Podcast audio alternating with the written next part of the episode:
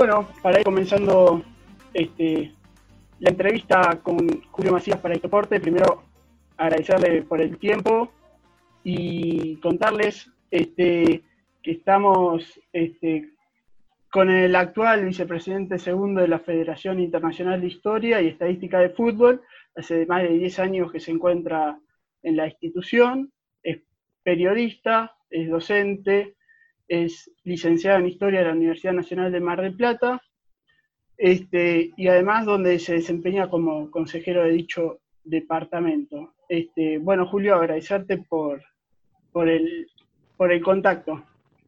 Queríamos preguntarte qué es, para aquellos que no saben, la Federación Internacional de Historia y Estadística del Fútbol. Bueno, la federación se formó en 1985.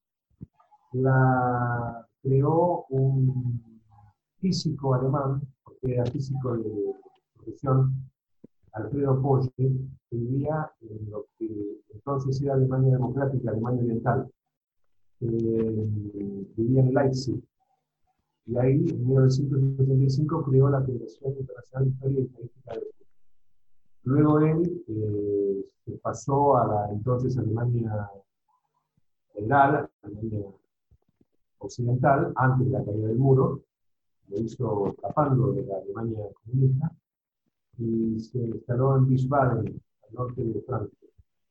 Allí lentamente comenzó a reunir a miembros estadísticos y creadores de fútbol de todo el mundo, y desde 1985 yo formo parte, primero como miembro, y desde mediados de la década de los 90 como integrante del comité ejecutivo, y desde principios del siglo XX como eh, miembro de ¿Tiene una relación, ¿Tiene relación con la Federación Internacional de Fútbol? No, no tiene, no tiene relación directa. Obviamente eh, hay una relación eh, en la búsqueda de algún tipo de información, pero no forma parte, no es un brazo estadístico de la, la Bien. ¿Y cómo llegó usted a, a ser parte de, de la FIS? Bueno, es, es bastante curioso porque en la década del 80 yo trabajaba como periodista en Mar del Plata, en la radio de Mar del Plata, en Radio Mar del Plata, en un programa que se llamaba Fuego Limpio, con Juan Carlos Morales, y desde siempre a mí me interesaron las estadísticas de fútbol y las historias, historia del fútbol, en sí, del juego. Y eso me llevaba a tener también la lectura de medios internacionales que en aquella época, década de los 80, muy limitados en Argentina, no es como ahora, que a través de Internet uno puede relacionarse rápidamente con cualquier medio internacional. En aquel caso había que comprar las revistas que llegaban a Buenos Aires, muy esporádicamente a Mar del Plata, y no, no llegaban a la semana, obviamente llegaban con tres, cuatro semanas de demora. Yo compraba una revista italiana que sigue estando todavía, se llama Win Sportivo, y allí leí eh, que se había fundado una Federación Internacional de Estadística que había publicado un número de la revista número uno, una revista de la Federación, y bueno, estaba reclamando la presencia de medios de distintos países del mundo. Escribí una carta, una carta. Me mandaron la publicación y creo que si cumplía una serie de requisitos para hacer un trabajo que yo solicitaba sobre el comienzo del fútbol organizadamente en Argentina del siglo XIX, si cumplí los requisitos que se le exigían para esa, información, me iban a integrar como miembro. Así fue, comencé de, esa manera, leyendo una revista y mandando una carta. Increíble, increíble. Este, y bueno, imagino que, que para usted ha sido fantástico también. Este, ¿cómo, ¿Cómo se ha desempeñado sus tareas a lo largo de este tiempo? Bueno, hay que señalar un par de cosas. Mientras vivió Alfredo Poggi, él era el factotum de la federación y nos reclamaba constantemente información. Era como buen alemán, muy ordenado, entonces tenía eh, una estructura. Comenzar con los campeonatos nacionales, seguir con las competiciones internacionales de clubes, seguir con las competiciones internacionales de selección. Entonces nos iba pidiendo información sobre esos tópicos. Nosotros desde cada uno de los lugares del mundo se los íbamos enviando y se van publicando. Eh, cuando apareció Internet, eh, comenzó a una página de la, federación, que no es la actual página, otra, donde se iban juntando todas las informaciones eh, de campeonatos nacionales, de campeonatos internacionales, de partidos de selección, etcétera, etcétera, etcétera. Y luego comenzó a gestarse la idea de los rankings de la federación y eso derivó a fines del siglo pasado en una serie de galas eh, a nivel mundial donde fueron eh, premiándose a quienes eran considerados el mejor árbitro, el mejor arquero, al goleador de liga, al goleador de selección, que marcaba más goles eh, como defensor, bueno, una serie de ítems y además luego se hicieron galas para determinar los mejores jugadores del siglo, el mejor arquero, el mejor eh, jugador de cada uno de los continentes, y por eso nos fuimos reuniendo, reuniendo mucho más los miembros de la federación, que es un poco más cercana a esa relación que la más distante a través de las cartas o el fax o el mail, algo muy, muy eventual que comenzó anteriormente, y eso mientras vivió Pollo. Una vez que falleció Poggi, se hizo un poco más complicado eso, porque el que reunía toda esa información, era, era un poco el, que, el director de orquesta.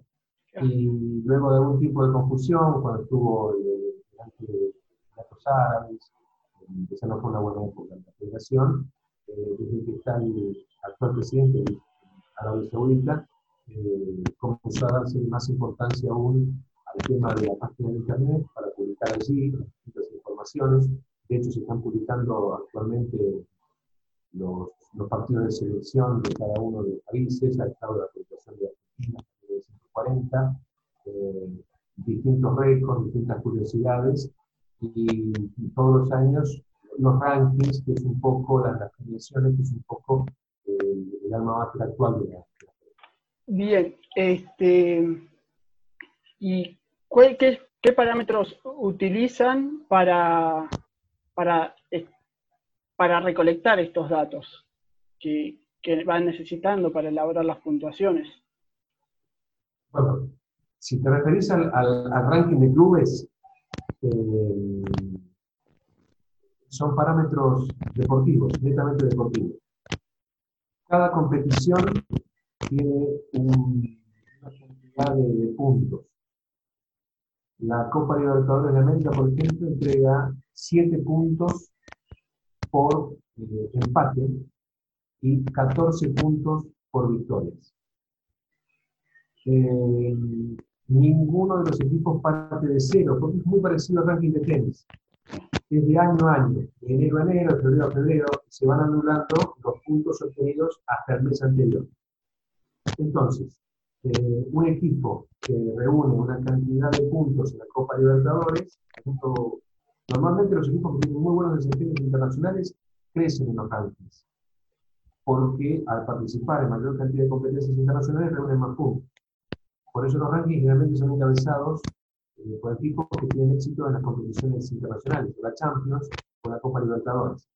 Las competiciones nacionales también tienen su puntaje, y ahí por un orden de importancia de, cada, uno, cada una de las ligas.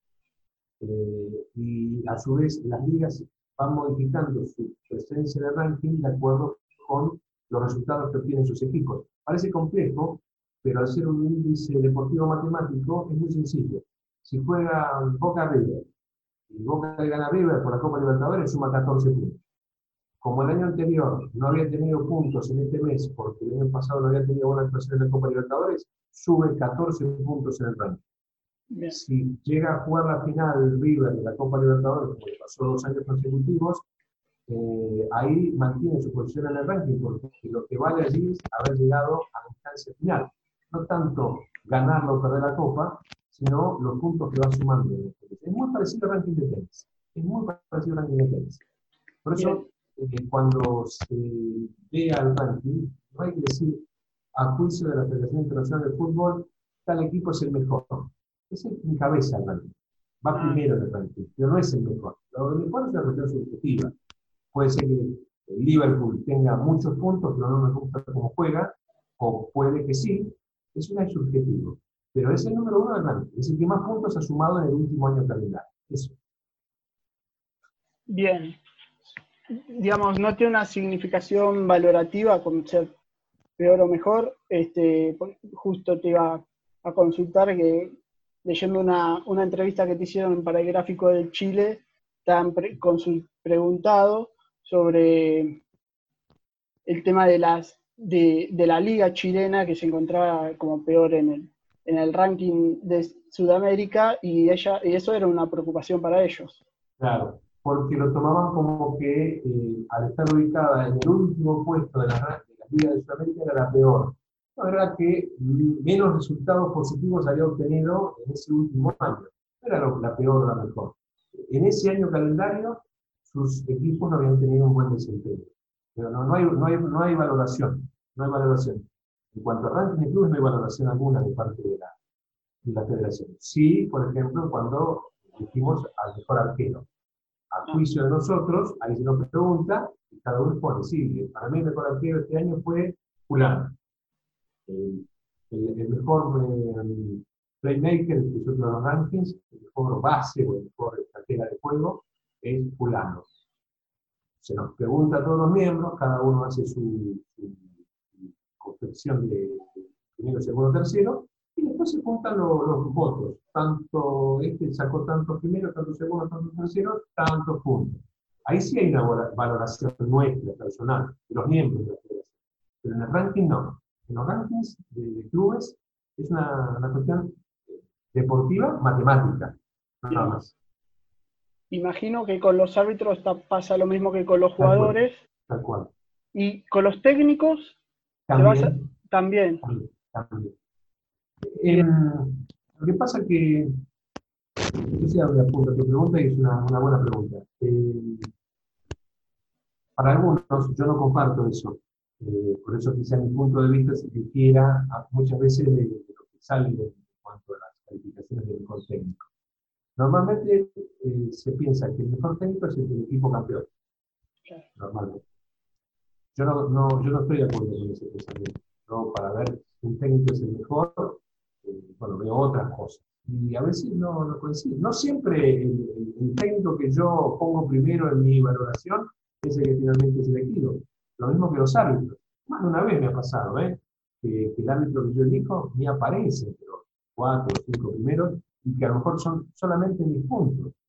Porque no, no, generalmente la valoración es diferente. yo soy periodista, que le gusta hacer estadística Amo la estadística, amo la estadística, pero nunca dejo de ser periodista. Por ahí hay otros colegas míos que no son periodistas, que son, tienen una licorería en Francia y le gusta hacer estadística de historia del fútbol. Y tienen infinidad de datos y los desarrollan. Pero no son periodistas. Entonces su visión del fútbol, su mirada del fútbol es distinta a la del periodista. Yo lo, lo, entiendo y lo, lo, respeto mucho, mis, colegas con miembros. Pero no, no es lo mismo, la, mirada que tiene un periodista mira otras cosas. Por eso siempre acepto. Salió, por ahí ahora, supongamos, Gallardo elegido, no ha sido así, pero supongamos, salió elegido el mejor técnico Gallardo porque arriba de esto, esto y esto. Y por ahí a mí Gallardo no, no, no, no me resulta un técnico tan este, distinguido como para ser el mejor. ¿Me explico lo que quiero decir? Pero bueno, es una cuestión valorativa. Ahí sí interviene los subjetivos. Ahí sí lo Perfecto, bien. Y esta recolección de, bueno, datos, resultados que necesitan para, para armar el ranking, ¿cómo lo hacen ustedes, los miembros? ¿Buscan resultado por resultado o cómo es el procedimiento de recolección? Eh, ahora es más sencillo porque es ir incorporando los resultados. La gran base de datos se armó durante la gestión de Facebook, Ahí, ahí fue lo, más complicado porque hubo que ir recolectando desde cero. Ahora es más sencillo, porque ya tenemos todo lo anterior. Entonces, es como que simplemente hay que estar atento a lo que pasa este mes en este continente. Somos, eh, los, datos de Sudamérica los enviamos un brasileño y yo, y estamos divididos, entonces tenemos que estar pendientes, bueno, por, la región que nos tocó, por los países que nos tocaron, los resultados nacionales e internacionales de tal y cual país. Eso es distinto, es mucho menor la tarea, está dividida en el mundo igual, cuando lo hizo Alfredo Polle, ahí fue mucho más este, abarcativo. ahora es más sencillo. Julio, ¿estás? Sí, estoy escuchando. ¿Vos me ah, No, no te estaba escuchando, se había cortado. Decía que ahora, ahora es más sencillo, cuando hizo Polle fue mucho más abarcativo y complicado. Ahí sí, ahora no. Ah, perfecto. Y en ese momento que empezó toda la recolección de datos, eh, ¿tomaron en cuenta el amateurismo? Sí, claro. Sí, claro. Bien. El turismo forma parte de la historia del fútbol. Sí. No, hay, no, hay, manera de discutirlo eso. Eh, el fútbol comenzó en Argentina eh, a jugarse en la década del 60 del siglo XIX. Y los primeros campeonatos se comenzaron a jugar en 1891. Por su pausa en 1892 y en 1893 se juega un campeonato anual ininterrumpidamente. A veces dos, pasado, eh, porque había dado federaciones. Cuando irrumpió el profesionalismo, también hubo años de compartir actividad con la Liga Amateur, pero no se lo puede conocer, al contrario, al contrario, grandes jugadores. Los clubes hoy por hoy tienen una historia centenaria, ¿y cómo explicaríamos que tienen una historia centenaria si solamente contáramos que no, no hay manera de no contar el Es una etapa gloriosa para el fútbol. Ganó muchas Copas América, eh, hubo una final del mundo, hubo una final olímpica, hubo jugadores que comenzaron a brillar no solamente en este país, sino en Europa, Leonardo, Orsi, Estable, todo eso no, se puede anular bajo ningún punto de vista. La gente que iba a ver los partidos de, de Independiente o de San Lorenzo en 1928, ¿qué iba a ver? por qué se reunía tanta cantidad no tenían nada que hacer, no, porque evidentemente era un juego que ya despertaba mucha pasión. Y esa pasión no la podemos, bajo ningún punto de vista, por señalar que como era amateur, no, merece ser interesado. Claro que merece ser interesado, seguro que sí, sin ninguna duda. Bien, bien. Y en, bueno, es las federaciones de estadística e historia. Eh, desde el lado de la historia que, que buscan recuperar o que buscan que, no se pierda del fútbol? Todo. al, al poner la mirada sobre la historia del fútbol en sí, eh, estamos tocando todos los, eh, todos los elementos que forman parte de la historia. lo social, sin duda. Lo deportivo, también lo político, claramente. Lo geopolítico, también. Países que desaparecieron, que fueron subsumidos en otros, que se dividieron y luego se volvieron a unir. Y el fútbol siempre ahí presente. Bueno, una manera de rescatar todas esas historias es precisamente hablar de, del fútbol, de los campeonatos de fútbol, de los grandes jugadores que se fueron dando en toda esa etapa. Es decir, que al historizar un campeonato, estamos hablando de todo eso. No, hay manera de, evitarlo. Son, cuestiones que van pegadas. Así como mi tesina para recibir mi licenciatura de historia tuvo que ver con la necesidad de homogeneizar algo que era muy heterogéneo, la conformación de la sociedad argentina en el principios del siglo, fin del siglo XIX, del siglo XX, bueno, yo hice la historia de la selección argentina, pero sin lugar a dudas se usaban un montón de cosas. Eh, eh, la cuestión social que tanto preocupaba a la inmigración, eh, las cuestiones económicas, eh, el desarrollo eh, ferroviario de la Argentina, bueno, no sé, hay infinidad de cosas. en cuanto hablamos de fútbol, tocamos la historia en todos sus puntos, en todos sus niveles. No, no, no, hay, no hay algo que pueda evitarse. No lo queremos evitar, al contrario, lo queremos visibilizar, sin lugar. Bien, genial. Sí, también este, bueno, aclarar que el periodo histórico que usted tomó, que tomaste para eh, contar un poco cómo surgió la selección nacional, eh, abarca de 1902 a 1930, que todavía el profesionalismo no, había surgido, digamos, estaba a penitas para el final, digamos, eh, o no. Estaba... Sí, estaba a punto de crearse eh, la, liga profesional, ¿no? Pero ya había profesionalismo, porque pagaba a los jugadores bajo otros conceptos de medio a decir, de década 10. Pero ese recorte temporal que yo hice para escribir la tesina eh, tiene que ver con una estrategia, porque era muy imposible, o muy difícil, por dicho, muy abarcativo de 1902 hasta los años 2000.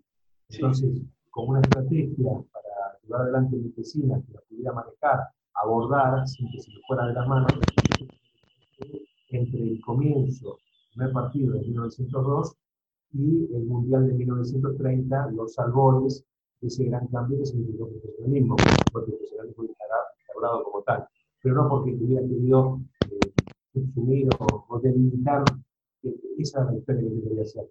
Más, la pretensión, después no se concretó por otras cuestiones, era seguir avanzando en sucesivas etapas de, la selección, de, la selección, para hacer un gran trabajo cierre.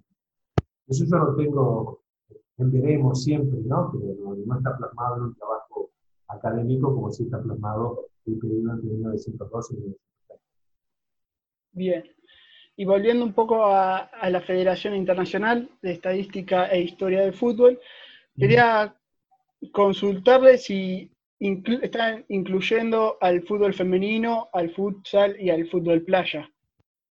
El, fútbol femenino está eh, siendo eh, considerado en el último tiempo, a tal punto que hoy por hoy nosotros tenemos en el comité ejecutivo a una periodista croata es historiadora de fútbol. Eso ya es un gran cambio delante porque cuando se formó la, la federación, la mirada era solamente sobre el fútbol practicado por hombres. Pero, por ejemplo, el francés Robert Ley, que es el vicepresidente primero, es uno de los máximos expertos en el fútbol femenino de toda Europa.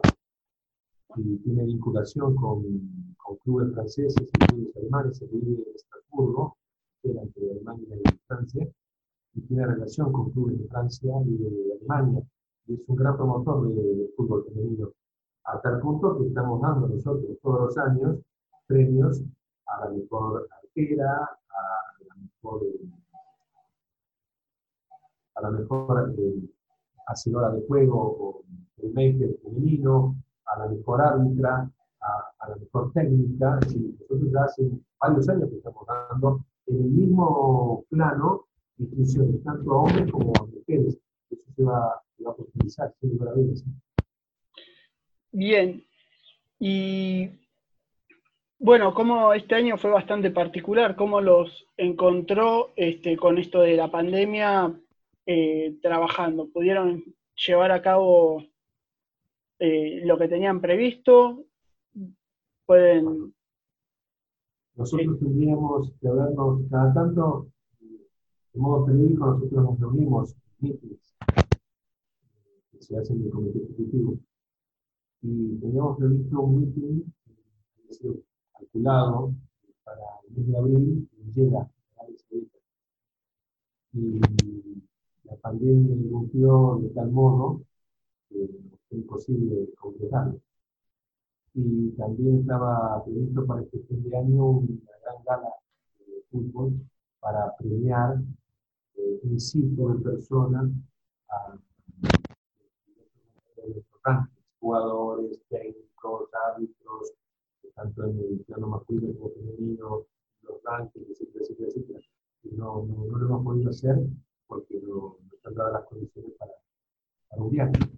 Eh, ahora podemos hacer el, el, el, que son poco pero porque cuando en Argentina estábamos a punto de comenzar la, la cuarentena el 20 de marzo, y yo al mismo tiempo estaba saliendo como iba a ser para viajar a Argentina, en Arabia Saudita, y con toda la preocupación que la familia, lo que pasa, si viajar, si se puede viajar, no se puede viajar, porque las recipientes, algo en Europa, que es muy fuerte en China, en Arabia Saudita no había tantos casos, casos.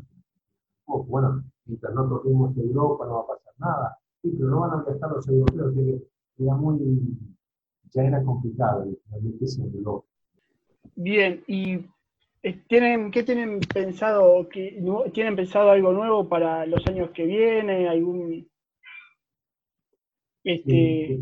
está la, la, idea de hacer un proyecto que se llama Football Legends, leyendas de fútbol, que está en marcha, que se viene incorporando paulatinamente a las especie de listado, Hall la Fama, quiero llamar, a los grandes jugadores de todos los tiempos, pasados futuros y presentes, eh, con la idea de a los vivos, los que estén vivos, reunirlos en gala eh, para premiarlos y al mismo tiempo hacer un torneo de fútbol eh, donde los equipos lleven los nombres de esas leyendas, obviamente no jugarían, pero la idea es que jugadores en la actividad de los jóvenes puedan formar parte de, un equipo que lleve los Pelé, ganador, Johan Cruyff, fuese, eh, que jueguen un torneo, el torneo de las leyendas, que sería una manera de homenajear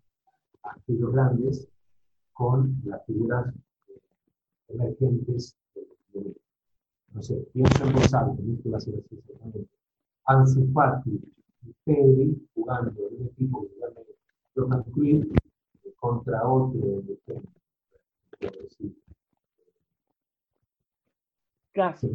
Ezequiel Palacios y Julián Álvarez, un equipo que se llama Maradona. Esa es la idea más o menos. La televisión un proyecto a, futuro. Dependerá de muchas cuestiones, por supuesto, del de contenido más importante que no puede ser posible, porque también que haya un traslado masivo de personas en un determinado lugar, durante un tiempo de una semana, una cosa así. Eh, eso, claro, logísticamente es muy, muy complicado de realizar. Pero es un proyecto, es un proyecto y sobre eso estamos trabajando. Por lo pronto se están incorporando el Circuito de la Fama que te decía, eh, periódicamente se van incorporando jugadores que han hecho parte de la historia de cada uno de los países y de cada uno de los continentes. Por ejemplo, lo último que recuerdo la incorporación del Circuito de la Fama de, de Gaby Batistuta y de Javier Zanetti por Argentina. Eso es lo último que yo recuerdo puntualmente en el Bien, increíble, increíble. Esperemos que esto, bueno, este, sobre todo esto de, la pandemia eh, lo permita. Este, aunque no, no, depende solo de, de la pandemia, pero es un factor fundamental.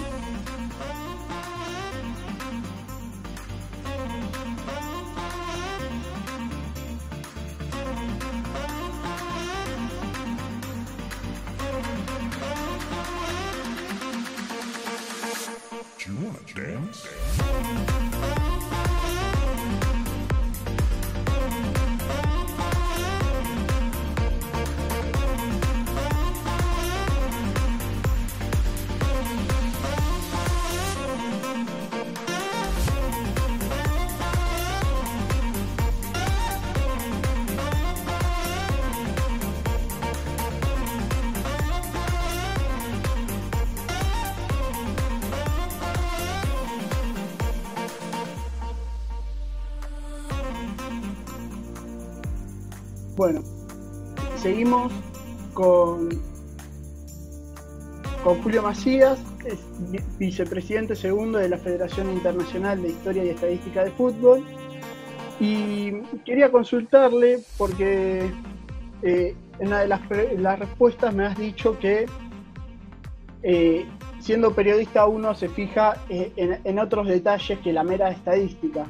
Y en los últimos años se puso de moda lo que se llama la Big Data, sobre todo en los clubes. Usted, como, más como periodista, le quiero a consultar, ¿cómo, cómo esto influirá algo en el, en el juego?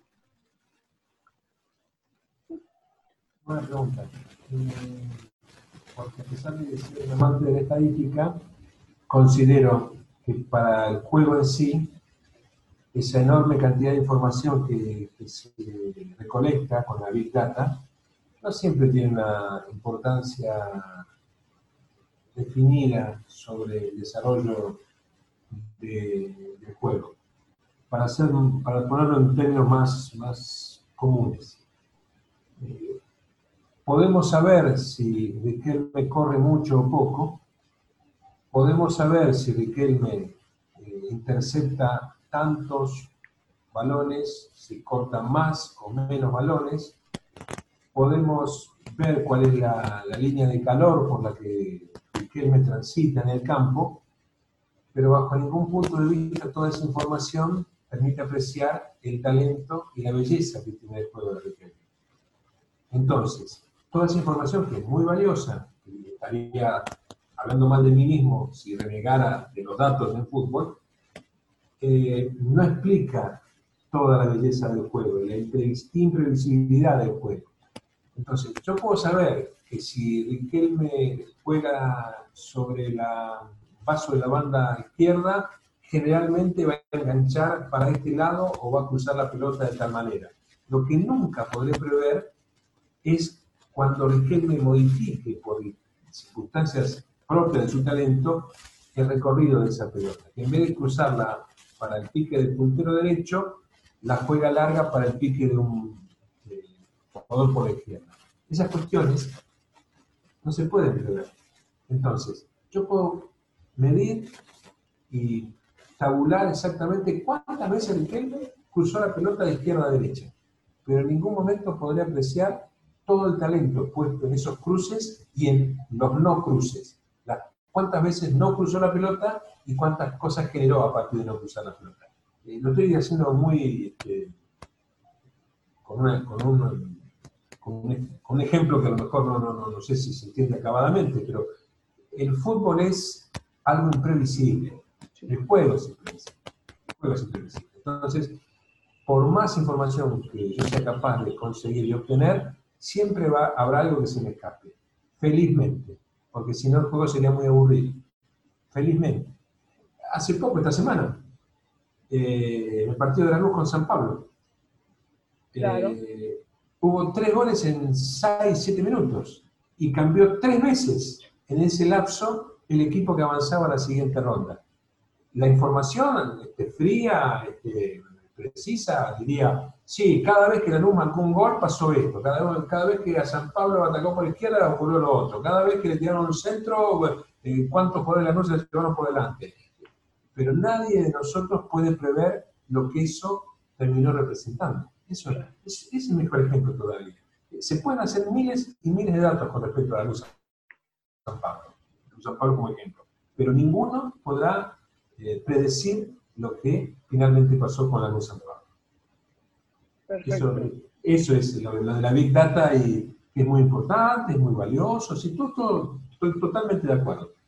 Pero el juego es algo más, el fútbol es algo más, gracias a Dios. Menos mal. Menos mal. Si no sería muy aburrido, si no sería muy aburrido. Sí, muy eh, deporte, deportes mucho más lógicos que el fútbol, como el básquetbol, por ejemplo. El básquetbol es mucho más lógico que el fútbol, porque si yo tiro 40 veces al aro meto 30 veces la pelota, eh, voy a ganar el partido siempre y cuando el adversario no haga 30 eh, encestes. Puede ser que el rival tire 32 veces y haga 30 tantos, puede ser. Y terminemos empatados y tengamos que ir a un suplementario. Pero siempre va a haber un Jordan, siempre va a haber un Kobe Bryant, siempre va a haber un LeBron James, siempre va a haber uno que se salga del molde. ¿Me explico? Entonces, gracias a Dios, aún esos juegos que son más lógicos que el fútbol, tienen un costado de imprevisibilidad. Y eso es lo que los hace más apasionantes, porque eso sería muy aburrido.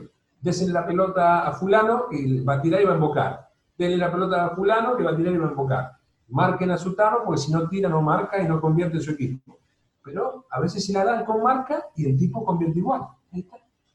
¿Crees que algo, es, algo se está transformando el fútbol? Este, si miramos los últimos campeones de la Liga Europea, ¿alguna previsibilidad?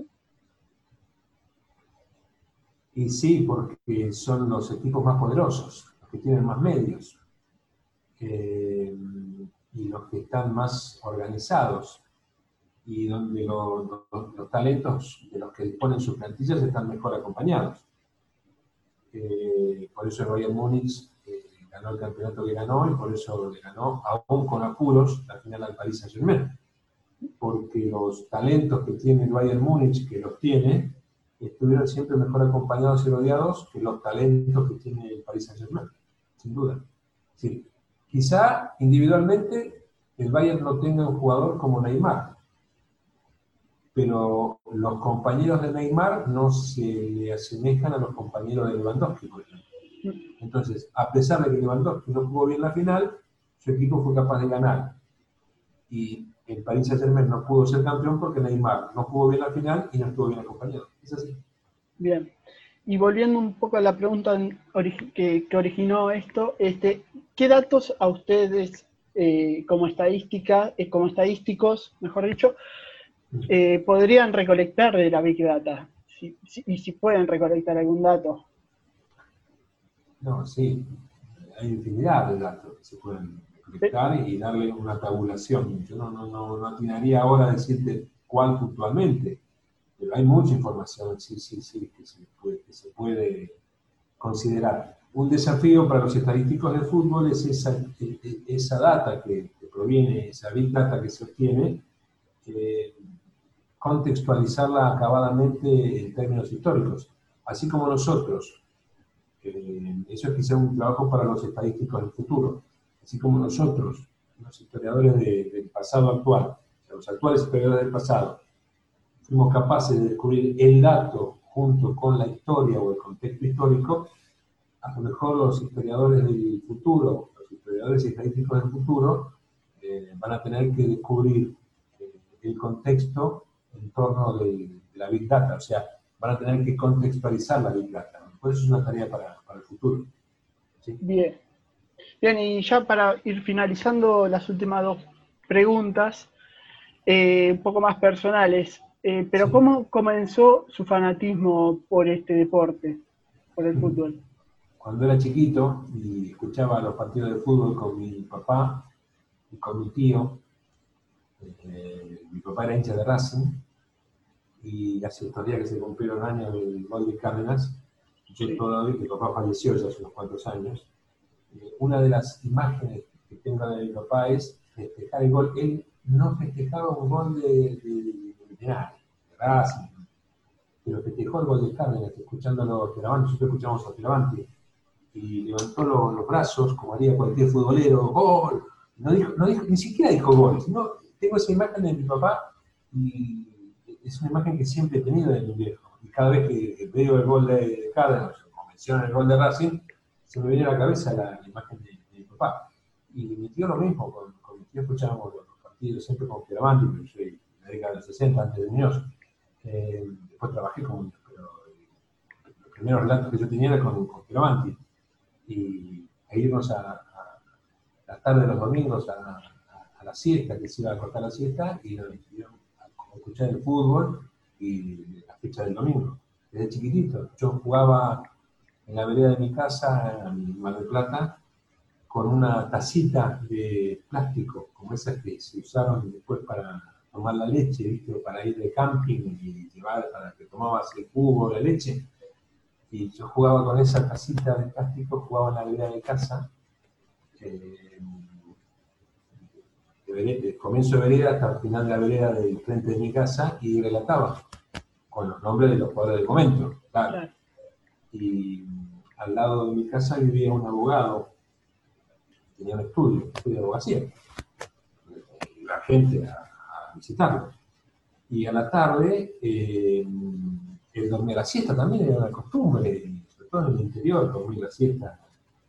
En los años 60 la gente dormía la siesta porque vivía menos apurada que ahora.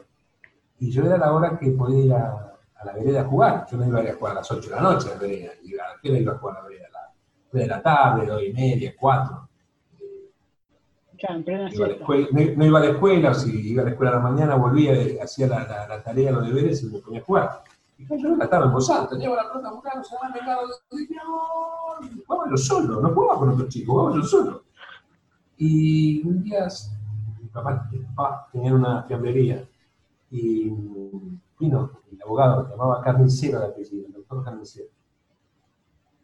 Hola, ¿cómo le va? ¿Qué dice el doctor? ¿Cómo anda? Dijo mi mamá. Perdónelo a mi hijo que no, no lo deja dormir la siesta. Dice, no, déjelo que me entretiene un montón con los relatos que hace. Yo era un nene de 5 años, 6 años, nomás que se da, 7, sur, y jugaba, así que de chiquitito me gustó el fútbol. Yo soy apasionado del fútbol de chiquitito, desde chiquito. Y que le terminó marcando en su desarrollo profesional también. Es, que mm, yo he sido periodista vocacionalmente, desde que tenía 7 años. Yo escribía, eh, te dije que mis hijos tenían una, una fiambrería. Y en los 60, como ahora, el fiambre se envolvía en un papel. Claro. que ahora también se envuelve en un papel. Bueno, ahora a lo mejor ustedes van, son más jóvenes y van a y sacan el, papel sí, ya está, ya está termosellado. Pero en algún lugar, en alguna no. de barrio todavía se da. Sí, sí, sí. Acá, acá, también nos, nos siguen envolviendo el fiambre con ese papel medio. Bueno, el papel madera, viste que es un papel medio blanquito, oscurito. Bueno, yo usaba esas hojas, las doblaba y hacía diarios semanales. para mí era un diario, salía una vez por semana, salía una vez por semana. Lo leía yo solo. Yo solo no lo había. Yo fui periodista desde siempre. Mi, pasión fue periodista y de fútbol, de deporte, sin lugar a dudas. Desde que tenía sitio de planes, escribía Fútbol, automovilismo y boxeo, así se llamaba la revista. El semanario, el diario que lo sacaba toda la semana en mi casa, para mí solo, que era agarrar una hoja grande de esa, donde se vuelve el fiambre, doblarla por la mitad, me quedaba un tamaño sábana tipo La Nación de hace muchos años, y ahí escribía. Siete años, ocho años, nueve años. ¿Qué podría escribir? Yo no, no, había cosas que no tenía todavía preparación adecuada para hacerlo, pero lo, hacía, lo hacía. Libros, y el fútbol de Mar del tal cosa, y, el turismo carretera, el domingo corren en tal lado y los torinos del otro.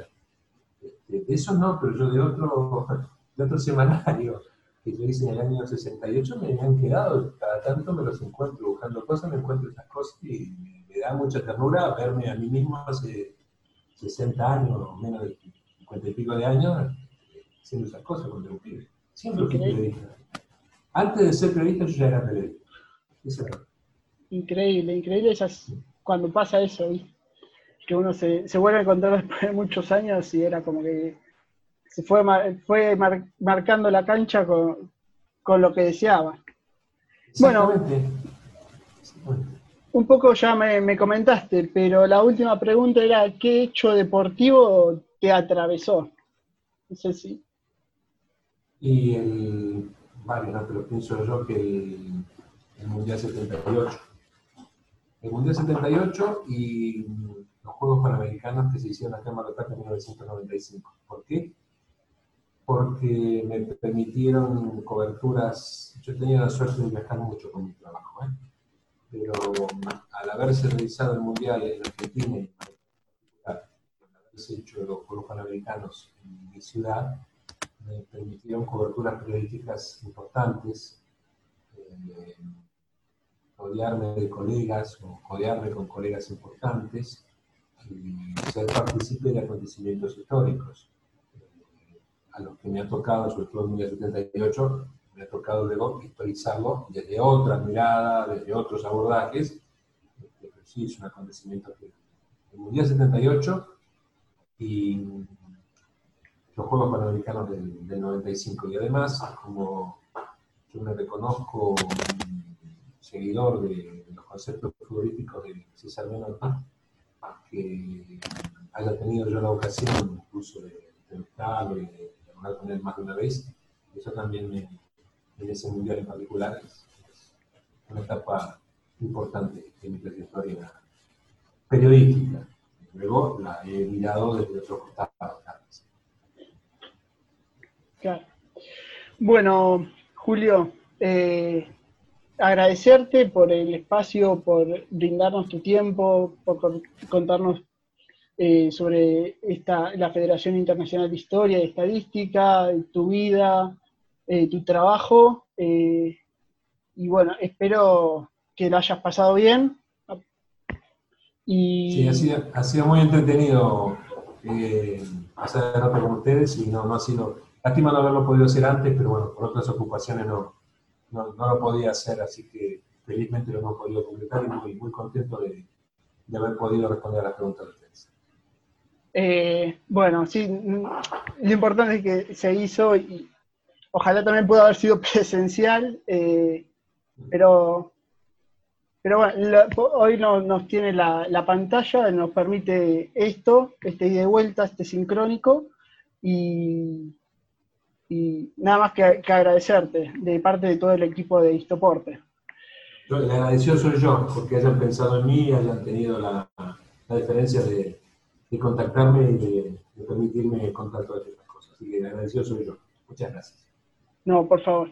Bueno, ahí pasó Julio Macías, vicepresidente segundo de la Federación Internacional de Historia y Estadística de Fútbol, eh, y nos contó su, rol como, como, como, historiador y estadístico en dicha federación, y los parámetros que toman en cuenta, qué datos se utilizan, cómo se elabora una tabla, eh, la tabla anual de clubes, de ligas, y esperemos que haya sido que lo hayan disfrutado tanto como lo disfruté yo y bueno nos encontramos en la próxima en el próximo Histopod, Histopodcast muchas gracias y hasta luego